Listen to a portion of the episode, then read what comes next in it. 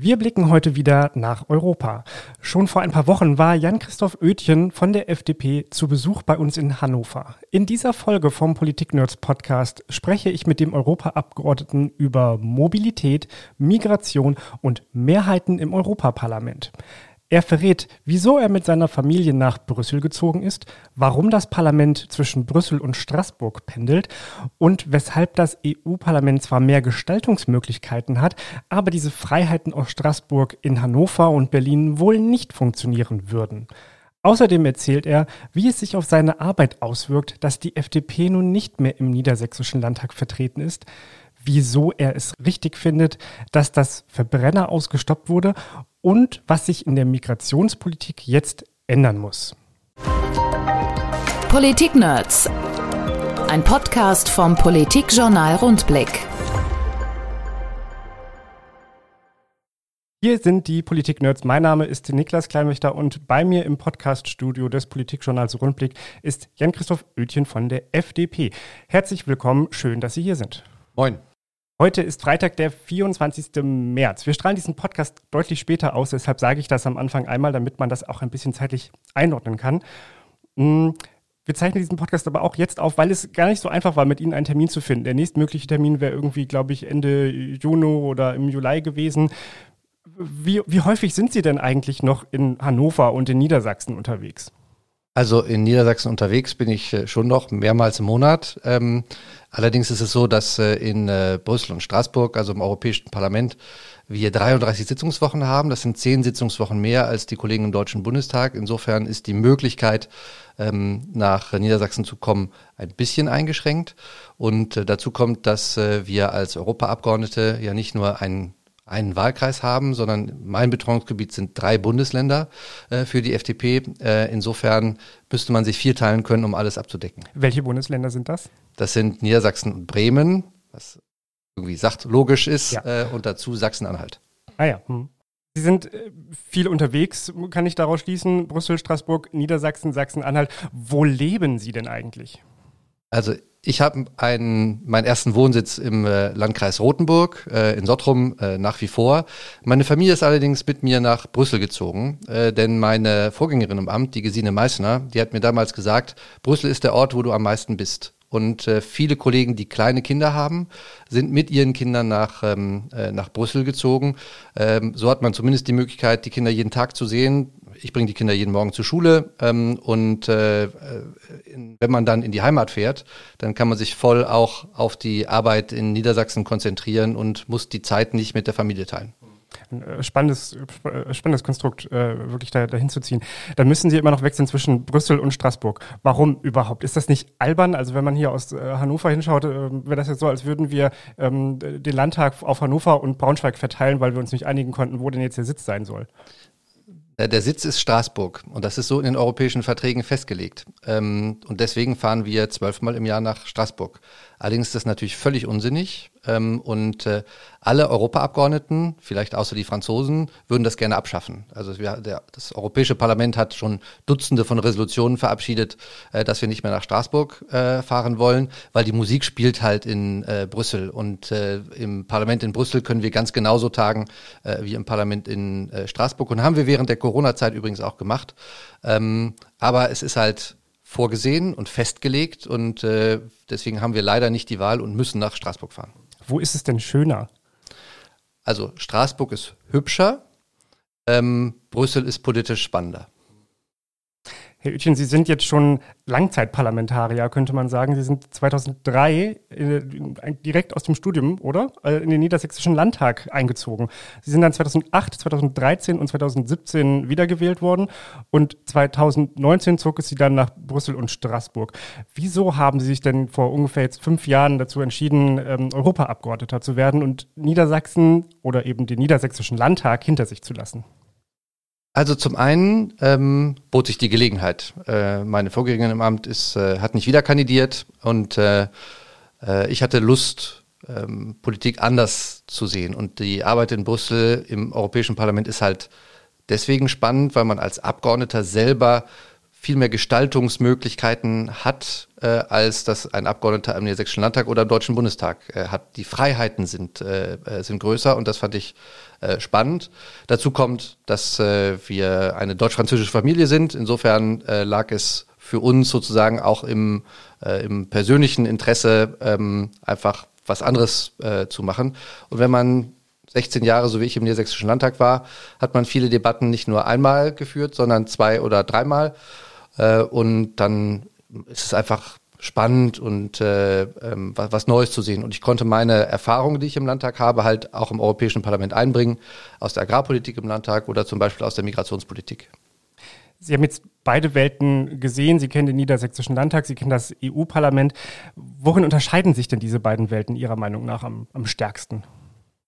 Also im Europäischen Parlament ist die ähm, Notwendigkeit, auf andere einzugehen und ähm, äh, Kompromisse zu äh, zu treffen, die vielleicht auch ungewöhnlich sind oder die sozusagen nicht, einem nicht naheliegen, äh, viel, viel größer. Deswegen ist das spannend, das, weil die Kollegen, die, mit denen man dort arbeitet, haben andere kulturelle Hintergründe, haben auch andere Geschichten, haben äh, ein anderes Verständnis zum Teil von, ähm, äh, von Politik. Und wir haben, arbeiten halt nicht mit festen Mehrheiten im Europäischen Parlament. Es gibt nicht eine Mehrheit und eine Opposition, ähm, sondern Mehrheiten müssen äh, bei jedem Thema ähm, zu äh, jedem Gesetz, das vorgelegt wird, neu erarbeitet werden und bilden sich auch unterschiedlich. Also sind manchmal Mitte-Links-Mehrheiten, manchmal sind es Mitte-Rechts-Mehrheiten äh, und ähm, das ist einfach eine, eine ganz spannende äh, Geschichte. Und ich vergleiche eigentlich immer, das Europäische Parlament ist von der Arbeitsweise her viel dichter am Gemeinderat als am Deutschen Bundestag oder am Niedersächsischen Landtag, weil im Europäischen Parlament so abgestimmt wird, wie man das denkt, das fühlt, nach Schnauze ähm, und sich Mehrheiten parteiübergreifend ergeben, wie das halt im Gemeinderat klassischerweise auch häufig der Fall ist. Wäre es für Sie wünschenswert, dass das in den anderen Parlamenten, im, im, Landtag und im Bundestag auch so wäre? Oder glauben Sie, das passt gar nicht zu unserer deutschen politischen Kultur? Das Stichwort ist, glaube ich, in der Tat die politische Kultur. Wo kommt man denn eigentlich äh, her? Und äh, wie hat sich auch, ähm, haben sich auch Dinge eingelebt und äh, sind sie entstanden? Äh, die deutsche Kultur ist ja sehr stabil. Die deutsche politische Kultur ist sehr stabil und äh, äh, das führt dazu, dass wir sehr, sehr wenig wechselnde Mehrheiten haben, dass äh, Regierungen in der Regel die gesamte Amtszeit äh, im Amt sind. Das ist in anderen europäischen Ländern anders. Ähm, und äh, äh ich glaube, das ist ein Vorteil, den wir, ähm, äh, den wir in Deutschland haben, der aber auf der anderen Seite natürlich Freiheit äh, nimmt bei der, bei der Entscheidungsfindung. Und ich finde, dass äh, wir manchmal es schaffen, das aufzubrechen im Deutschen Bundestag, wenn es um ethische Fragen geht, beispielsweise, also Themen, solche Themen wie Abtreibung ähm, oder wie Pränataldiagnostik, äh, wo es sehr grundlegende ethische Fragen gibt. Da wird das durchbrochen. Das finde ich eigentlich bereichernd für unsere Demokratie. Und das sind ja auch die Momente, die immer als, als Sternstunden des Parlaments begriffen werden. Dann könnte man ja meinen, das muss man doch häufiger machen. Ja, aber wenn man das an allen Sachfragen äh, durchexerziert, ähm, glaube ich, hätten wir häufig eine politische Lähmung. Äh, Europa dauert ja nicht äh, umsonst manchmal länger in der Entscheidungsfindung, als das, äh, äh, als man das so gewohnt ist vom Landtag oder vom, äh, vom Bundestag. Ähm, deswegen würde ich es nicht eins zu eins übertragen wollen. Gab es denn auch Dinge, die Sie festgestellt haben, die, die eigentlich identisch sind bei, bei Landtag und Bundestag, äh, bei Landtag und Europaparlament, meine ich, die, äh, wo Sie vielleicht auch überrascht waren, dass ähm, da doch Parlamentarismus, auch wenn er sonst so unterschiedlich ist, so gleiche Spielarten herausgebracht hat? Also mir fällt jetzt spontan nicht äh, sozusagen nicht das Beispiel ein, außer äh, dass ohne die Verwaltung nichts geht. Ähm, das äh, ist auch das, was äh, im, im Landtag ist, wenn eine Verwaltung irgendwas nicht äh, nicht will und das gilt, äh, wenn als Landtagsabgeordneter ist das die Landesregierung und im Europäischen Parlament ist das die Kommission. Wenn die irgendwo blockiert oder auf der Bremse steht, dann kann man sich äh, abstrampeln, wie man will, selbst als gewählter Abgeordneter äh, und ähm, und äh, kann relativ wenig machen. Also das da gibt's schon Parallelen. Sie haben jetzt schon erwähnt, dass man mit wechselnden Mehr Mehr Mehrheiten arbeitet im, im Europaparlament. Ähm, es gibt neun niedersächsische EU-Abgeordnete verschiedenster Couleur. Wie läuft denn da so die Zusammenarbeit? Verstehen Sie sich als eine Niedersachsen-Gruppe von neun? Passiert sowas? Selten, ehrlicherweise. Wir verstehen uns alle gut, um das äh, vorweg zu sagen. Also, ähm, oder zumindest mit den allermeisten äh, verstehen wir uns gut. Es ist eine gute Zusammenarbeit zwischen den äh, Kolleginnen und Kollegen äh, da und ein freundliches äh, Miteinander. Aber es ist in der Regel so, dass äh, wir mit den Kollegen in unterschiedlichen Ausschüssen äh, arbeiten. Also ich sehe zum Beispiel den, den Kollegen Giesecke äh, häufig und die Kollegin Dupont häufig, weil ich mit denen in gemeinsamen Ausschüssen äh, sitze. Äh, die Kollegin Langensiepen äh, beispielsweise sehe ich sehr, sehr selten, weil wir keine Berührungspunkte in unserer täglichen äh, Arbeit haben. Also insofern ist, gibt es keine keine regelmäßigen Treffen oder gemeinsamen Sitzungen, aber natürlich, wenn es ein Niedersachsen-Thema gibt, dann ziehen wir auch an einem Strang die Fraktionen oder Gruppen im Europaparlament sind ja auch ein bisschen anders, als wir das hier aus Niedersachsen und Deutschland kennen. Sie sind Mitglied der Gruppe Renew Europe, also Europa erneuern. Das ist ähm, nicht, nicht ganz klassisch die FDP-Gruppe auf Europaebene, denn das war ja immer die, die ALDE-Gruppe, die Allianz der Liberalen und Demokraten in Europa. Renew ist jetzt ein sehr viel breiterer Zusammenschluss. Wer ist denn da alles so drin? Können Sie das mal für jemanden, der das noch nie gehört hat, erklären? Also unsere Fraktion äh, Renew Europe ist äh, die drittstärkste Kraft im Europäischen Parlament mit äh, 105 Abgeordneten äh, in etwa und äh, zum Vergleich sind 705.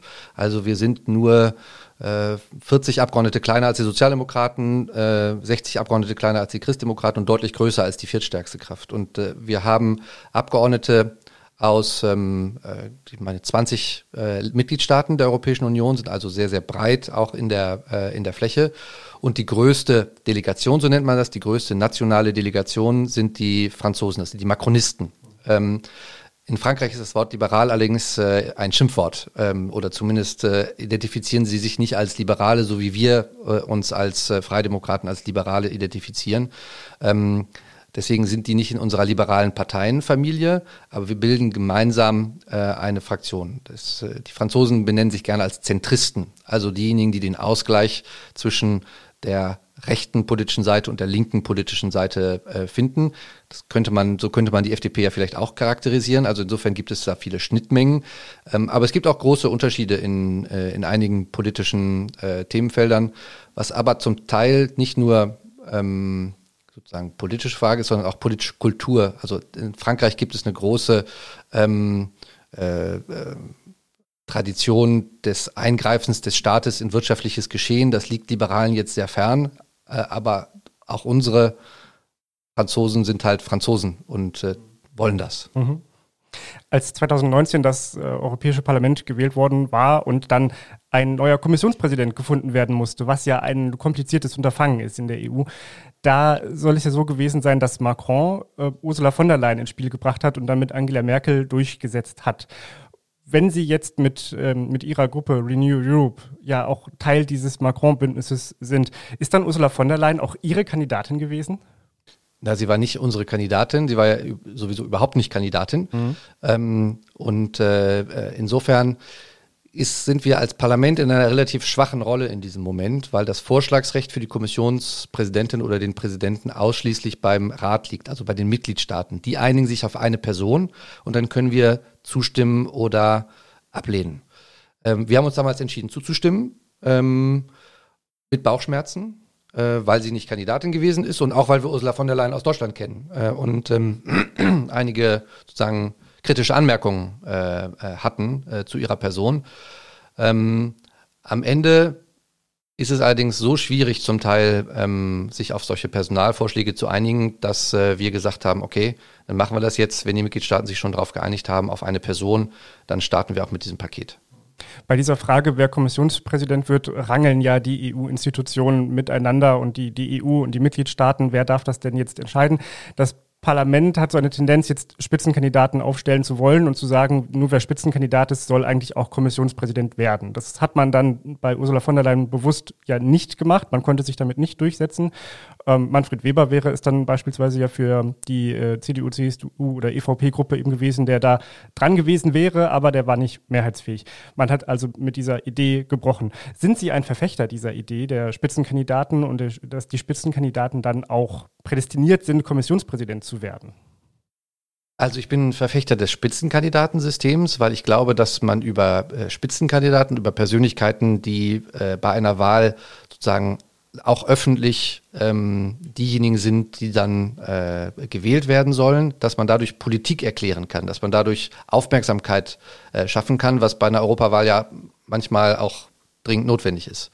Ähm, auf der anderen Seite ist dieser Automatismus aus meiner Sicht zu starr. Ähm, denn äh, man muss halt eine Mehrheit finden. Und es gibt keine Fraktion im Europäischen Parlament, die eine absolute Mehrheit hat. Ähm, und es gibt auch kein einfaches Bündnis, das eine absolute Mehrheit hat. Man braucht immer mindestens drei Fraktionen, mindestens drei Fraktionen, um eine Mehrheit äh, zu bilden im Europäischen Parlament. Und die Person braucht die Unterstützung der Staats- und Regierungschefs. Von daher ist es zu simpel.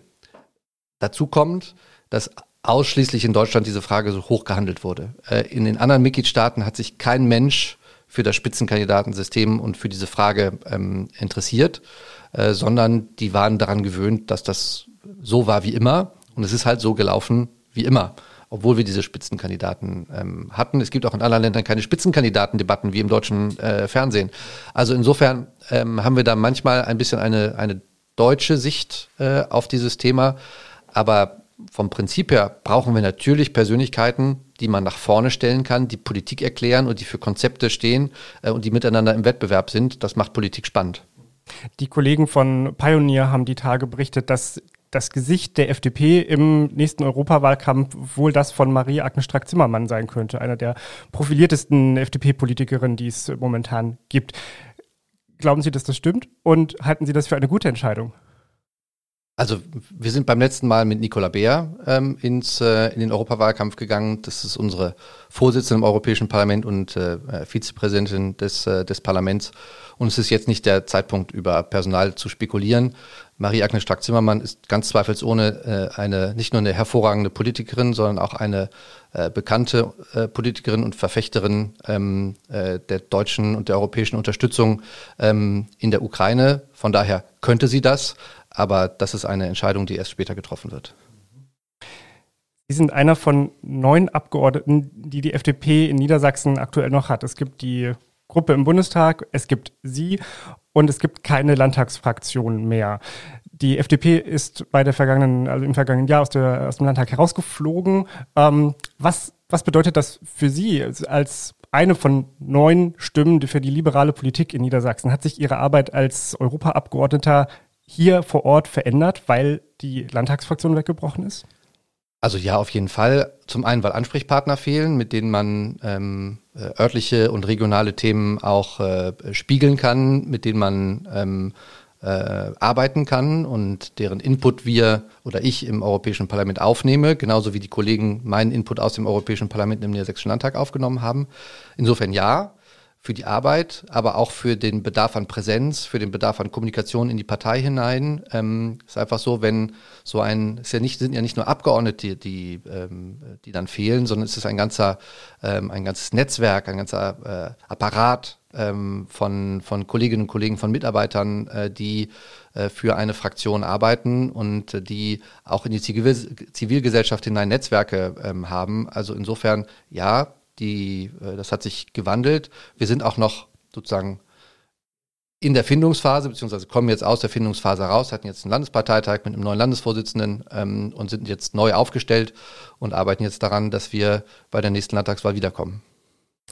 Ein europapolitisches Thema, das die Menschen in Niedersachsen in den vergangenen Wochen sehr bewegt haben dürfte, das war das, das ist die Diskussion über das Verbot des Verbrennungsmotors. Gerade im Autoland und im Industriestandort Niedersachsen ist das natürlich ein Riesenthema.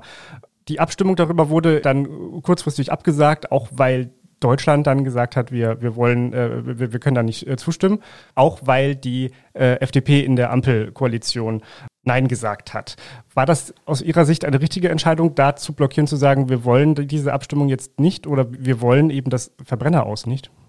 Ja, das war, ist und bleibt eine richtige Entscheidung, die übrigens nicht nur eine Entscheidung der Freien Demokraten ist, sondern die Unterstützung äh, des Kanzlers hat. Ähm, und äh, wir erwarten, dass die Kommission ihre Zusagen einhält. Und äh, eine der Zusagen beim, äh, bei der Debatte um die sogenannten CO2-Flottengrenzwerte, in denen das Aus des Verbrennungsmotors ab 2035 vorgesehen ist, ähm, war, dass äh, auch nach 2035 Fahrzeuge, die ausschließlich mit E-Fuels betankt werden können, also mit äh, CO2-neutralen Kraftstoffen, dass die trotzdem zugelassen werden können. Denn das Ziel ist ja nicht, ähm, dass wir eine bestimmte Technologie verbieten, sondern das Ziel ist, dass wir CO2-neutral werden. Und wenn das mit dem Verbrennungsmotor geht, dann muss das auch in Zukunft äh, möglich sein. Und wir warten jetzt, dass die Kommission da den Knoten durchhaut und den Weg der gerade diskutiert wird äh, zwischen dem Bundesverkehrsministerium und der Kommission, aufzeigt, wie das dann in der Praxis umgesetzt äh, werden kann. Und dann steht dem auch nichts entgegen.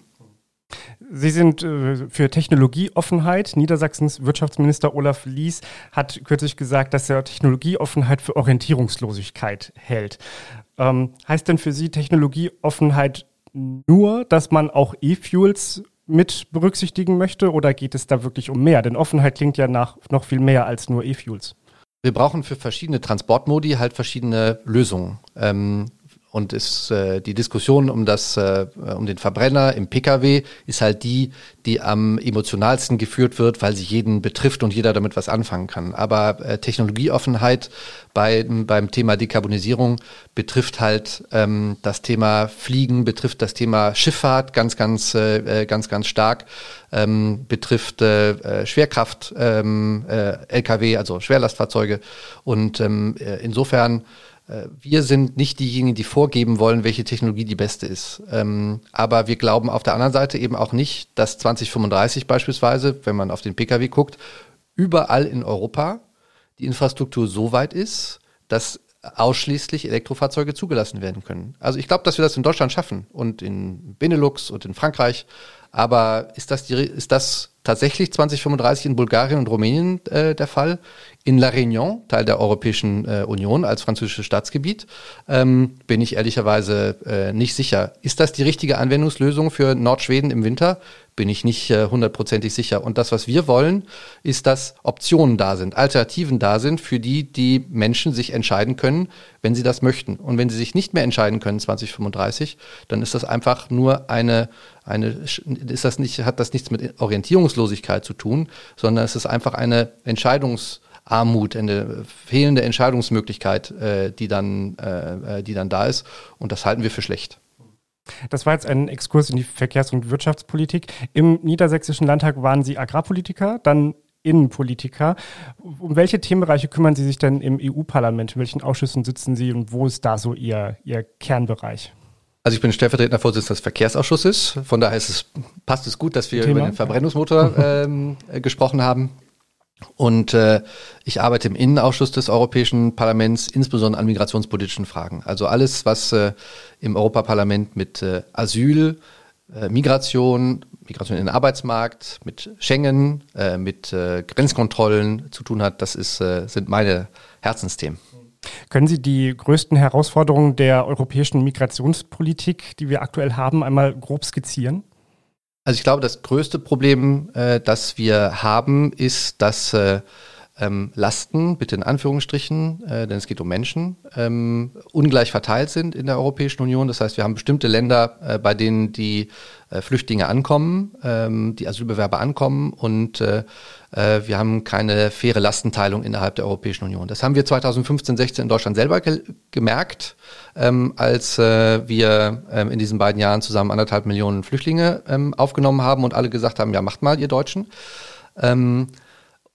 Und das hat sich halt nicht geändert äh, seitdem. Also das ist ein großes Thema. Ähm, dann ist das zweite große Thema, dass unsere ähm, Verfahren zu lange dauern. Also äh, zum Teil sind Asylverfahren ähm, dauern monatelang äh, bis zu Jahren. Ähm, und äh, das ist einfach schlecht. Übrigens auch für die Asylbewerber, die nicht wissen, was wird denn eigentlich mit ihnen. Ähm, und das dritte große Thema ist, dass, äh, dass dann nach den Asylverfahren äh, das Thema Rückführung nicht gut ähm, funktioniert. Und äh, das sind Themen, an denen wir gerade arbeiten im Europäischen Parlament. Die Kommission hat 2020 einen neuen großen Asyl- und Migrationspakt vorgelegt. Und ähm, da hoffen wir, dass ähm, auch die Mitgliedstaaten, also die Staats- und Regierungschefs, äh, sich irgendwann einigen darauf, wie Sie sich das vorstellen. Denn das Europäische Parlament wird dazu nächste Woche eine Haltung finden und ist dann verhandlungsbereit mit den Mitgliedstaaten. Während der Flüchtlingskrise von 2015-16, die Sie ja gerade schon angesprochen haben, waren es ja vor allem die Visegrad-Staaten, also Ungarn, Polen, Slowakei und Tschechien, die nicht an einer europäischen Lösung dieser Herausforderung interessiert waren, ähm, die an europäischer Solidarität da in dem Moment nicht interessiert waren. Hat sich das geändert seitdem? Zum Teil, ja, ähm, aber nicht grundsätzlich. Wir haben ähm, in Polen ein anderes Verständnis äh, heute ähm, auch aus der Ukraine-Krise heraus, wo ähm, Polen das Land war, das die meisten ukrainischen Flüchtlinge ähm, aufgenommen hat. Wir haben einen Regierungswechsel in Tschechien. Ähm, wir haben äh, in äh, äh der Slowakei mehr Flexibilität, aber das Problem bleibt Ungarn.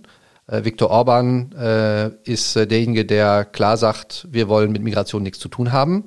Ähm, und äh, der framed halt auch jedes, jeden Vorschlag, der von der Kommission vorgelegt wird, als das bringt mehr Migration, selbst wenn das Gegenteil ähm, äh, der Fall ist und selbst wenn härtere oder schärfere Regeln sozusagen vorgeschlagen werden, weil er ein Interesse daran hat, die europäische Politik in diesem Bereich zu blockieren. Nun ist der Vorteil, dass wir nicht auf ihn angewiesen sind ähm, und äh, dass ähm, es kein Einstimmigkeitsprinzip bei der ähm, Asyl- und Migrationspolitik äh, gibt. Aber wenn sich bestimmte Staaten aus dem Spiel nehmen und die mitmachen wollen, Italien ist jetzt dazugekommen mit Giorgia Meloni, ähm, dann ist es natürlich schwieriger, Mehrheiten zu finden, als äh, wenn alle wirklich konstruktiv arbeiten. Orban ist ein Verfechter der illiberalen Demokratie, wie er das nennt. Das ist ja nun das, das Gegenmodell zu dem, wofür eine liberale äh, Partei wie die FDP steht. Wie, wie ist der Umgang in der EU mit einem Staat wie Ungarn? Gibt es da Möglichkeiten, gegen so einen, ja, so einen Regierungschef vorzugehen? Also zunächst mal gibt es keine illiberale Demokratie, sondern eine illiberale Demokratie, wie Orban sie lebt, wird eine Autokratie. Ähm, und äh, äh, man kann Ungarn in bestimmten Teilen heute nicht mehr als Demokratie kennzeichnen. Das muss man erstmal feststellen. Ähm, es gibt in bestimmten Fragen keine Möglichkeit, ohne ihn zu arbeiten, denn es gibt das Einstimmigkeitsprinzip auf der europäischen Ebene, insbesondere in außenpolitischen Fragen. Und das äh, blockiert uns gerade jetzt äh, beispielsweise bei der Frage nach Sanktionen gegenüber Russland, äh, weil diese nur einstimmig ähm, verabschiedet werden können. Und wenn Orban das blockiert, dann gibt es kein neues Paket. An der Tatsache, dass es trotzdem Sanktionen gegen Russland gibt, sehen Sie, dass ähm, nicht alles immer so hart tatsächlich in der Praxis ist, wie es äh, nach außen kommuniziert wird. Aber es macht es extrem schwierig. Einer der Gründe, warum wir wegkommen müssen von diesem Einstimmigkeitsprinzip auf der europäischen Ebene, warum wir uns da reformieren müssen als Europäische Union, damit wir schneller entscheiden können, damit wir nicht auf den letzten ähm, Rücksicht nehmen können. Überlegen Sie sich mal, ich habe ja lange Kommunalpolitik gemacht, über 20 Jahre, ähm, wenn Sie im Gemeinderat auf den letzten Dödel warten müssten, äh, dass der auch mitmacht. Äh, das würde auch nicht funktionieren, äh, weil einen haben sie immer, äh, der irgendwie Probleme macht. Insofern äh, ist es Zeit, dass wir uns da als EU reformieren. Wie stehen denn da die Chancen, dass eine solche Reform kommt? Wir haben einen Reformprozess angestoßen. Ähm, es hat ja ein großes Bürgerbeteiligungsverfahren auch gegeben mit der Konferenz zur Zukunft Europas. Und ähm, der nächste Schritt ist, dass ein europäischer Konvent äh, einberufen werden soll, um äh, die europäischen Verträge zu äh, überarbeiten. Das ist auch ähm, Mehrheitsmeinung äh, zwischen den ähm, Staats- und Regierungschefs und soll angegangen werden. Aber die Änderung eines Vertrages bedarf der Einstimmigkeit. Ähm, insofern äh, werden das lange und schwierige Verhandlungen, um das zu erreichen. Kommen wir nochmal zurück zur Migrationspolitik. Beim FDP-Parteitag äh, hier in äh, Niedersachsen, also im Landesparteitag, haben Sie dazu einen, äh, einen Antrag eingebracht. Was fordern Sie denn da? Was sind denn Ihre Punkte? Also die wesentlichen Punkte habe ich gerade schon, äh, schon beschrieben. Dazu kommt ein weiterer, der aus Sicht der FDP besonders wichtig ist. Das ist, dass wir Migration besser steuern müssen und Möglichkeiten schaffen müssen auf der europäischen Ebene, dass auch Zuwanderung in den Arbeitsmarkt möglich ist. Wir haben heute ähm, zu wenig und zu unflexible Möglichkeiten für Menschen aus Drittstaaten in den, Euro, in den deutschen Arbeitsmarkt und in den europäischen Arbeitsmarkt ähm, einzuwandern. Deswegen kommen viele an die europäischen Außengrenzen und sagen Asyl äh, obwohl sie eigentlich keine Asylgründe haben, weil sie Arbeit suchen, weil sie für sich und ihre Familie ein besseres Leben suchen. Und das, was ganz normal ist, das ist äh, seit Urzeit der Menschheitsgeschichte, haben das Menschen getan. Meine Vorfahren sind in die Vereinigten Staaten ausgewandert im 19. Jahrhundert, äh, weil sie für sich ein besseres Leben gesucht haben und Arbeit gesucht haben.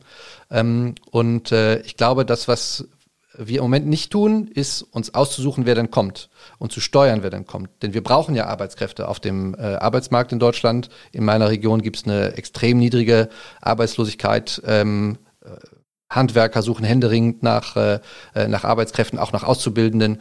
Ähm, also von daher, der Bedarf ist da. Wir müssen uns nur aussuchen, ähm, sozusagen, wer da kommt äh, und das, äh, das steuern. Und dafür haben wir Vorschläge vorgelegt, zum Beispiel einen europäischen Talentpool, nach Einwanderung nach kanadischem Vorbild, wo dann die Mitgliedstaaten sich aussuchen können, ähm, äh, wer kommt und wie viele kommen, denn äh, die, der Bedarf, Arbeitskräftebedarf in Spanien ist ein anderer als in Deutschland. Ähm, und äh, ähm, insofern äh, glauben wir, wenn wir ein solches System haben, das äh, Einwanderung steuert, Einwanderung in den Arbeitsmarkt steuert, dass wir dann auch weniger Druck bei der irregulären Einwanderung äh, bekommen und weniger Asylanträge. Äh, und dazu kommen halt dann die Vorschläge, die im, im äh, Migrationspakt von der Kommission vorgelegt wurden für äh, schnellere Verfahren, für erleichterte Abschiebungen von denjenigen, die kein Bleiberecht haben, aber auf der anderen Seite eben auch eine humanitäre Aufnahme ähm, der Personen, die tatsächlich verfolgt sind oder vor Krieg flüchten.